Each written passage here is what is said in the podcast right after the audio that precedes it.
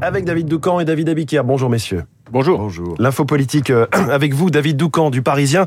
Gérald Darmanin a débuté hier une série de concertations sur le projet de loi immigration. Le ministre de l'Intérieur reçoit les ONG ainsi que les représentants de tous les groupes parlementaires avant de présenter son texte début janvier.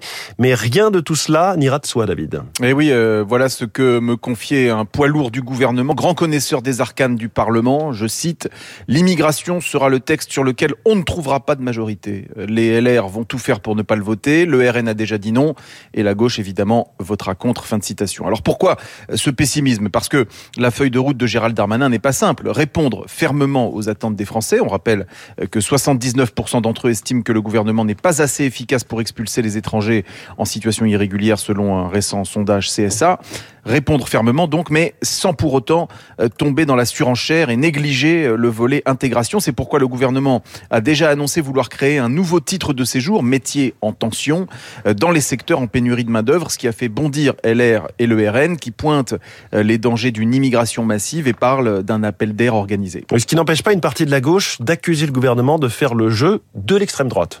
Oui, c'est ce qu'a dit euh, par exemple ce dimanche Mathilde Panot, la présidente du groupe insoumis à l'Assemblée nationale. Le gouvernement serait donc laxiste et impuissant euh, selon la droite et l'extrême droite, et à la fois inhumain et sans cœur selon la gauche. Il faudrait euh, savoir. La réalité, lorsqu'on met de côté toutes ces postes politiques, c'est que le sujet de l'immigration est éminemment technique. Si on veut en parler sérieusement, il faut maîtriser le sujet des laissés-passer consulaires, les accords de Dublin, le développement des pays de départ, la démographie, et j'en passe. Le texte en préparation sera la 29e loi immigration depuis 1980, c'est-à-dire une loi tous les 18 mois, de quoi donner l'impression que le sujet est insoluble et les pouvoirs publics dépassés. L'enjeu sur les épaules du ministre de l'Intérieur est donc immense. Depuis cinq ans, Emmanuel Macron essaie de traiter le sujet dans sa complexité. Il pratique le en même temps qui lui est cher. Peut-être faudra-t-il cette fois en sortir? Parce que sur l'immigration, le risque en se plaçant sur une ligne médiane, c'est euh, de mécontenter tout le monde. L'info politique de David Doucan chaque matin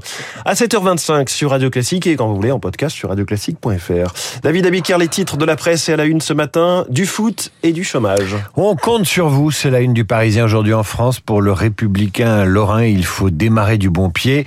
Évidemment, ces conseils s'adressent à l'équipe de France. Pour la Provence, le monde est à eux et bien sûr, commence la quête d'une troisième étoile. C'est la une des dernières nouvelles d'Alsace. Regarderez-vous la France au Qatar, demande la Nouvelle République à ses lecteurs. Moins drôle, la réforme choc de l'assurance chômage est à la une de la dépêche du midi. Pour le Figaro, c'est une réforme pour inciter au retour à l'emploi. Pour Sud-Ouest, l'exécutif serre la vis. À la une des échos, la stratégie chinoise contre le Covid est un échec. Et à la une de l'opinion, le FMI alerte sur le décrochage français. La France est évidemment trop endettée par rapport à ses voisins européens. Notre pays dépense trop. Notre pays dépense trop, c'est le contribuable Abiquière qui parle. Il revient tout à l'heure à 8h30 avec sa feuille d'impôt. Bonjour Renaud Blanc. Bonjour François. 7h28, quel est le programme de la matinale Alors, premier invité, Azadekian, sociologue franco-iranienne. Emmanuel Macron, rappelez-vous, avait expliqué qu'il ne fallait pas politiser le sport. Eh bien, hier au Mondial au Qatar, l'équipe d'Iran qui jouait son premier match a refusé de chanter l'hymne national. Les joueurs solidaires du mouvement Femmes, Vie, Liberté. Le régime d'Elomola, lui, poursuit sa, sa répression sanglante. Azadekian, juste après le journal de 7h30. 8h05, coup de fil à Ludovic Dupin de la Société française d'énergie nucléaire. La centrale de Zaporizhia de nouveau au cœur des combats. Quel est son état après les bombardements de ce week-end?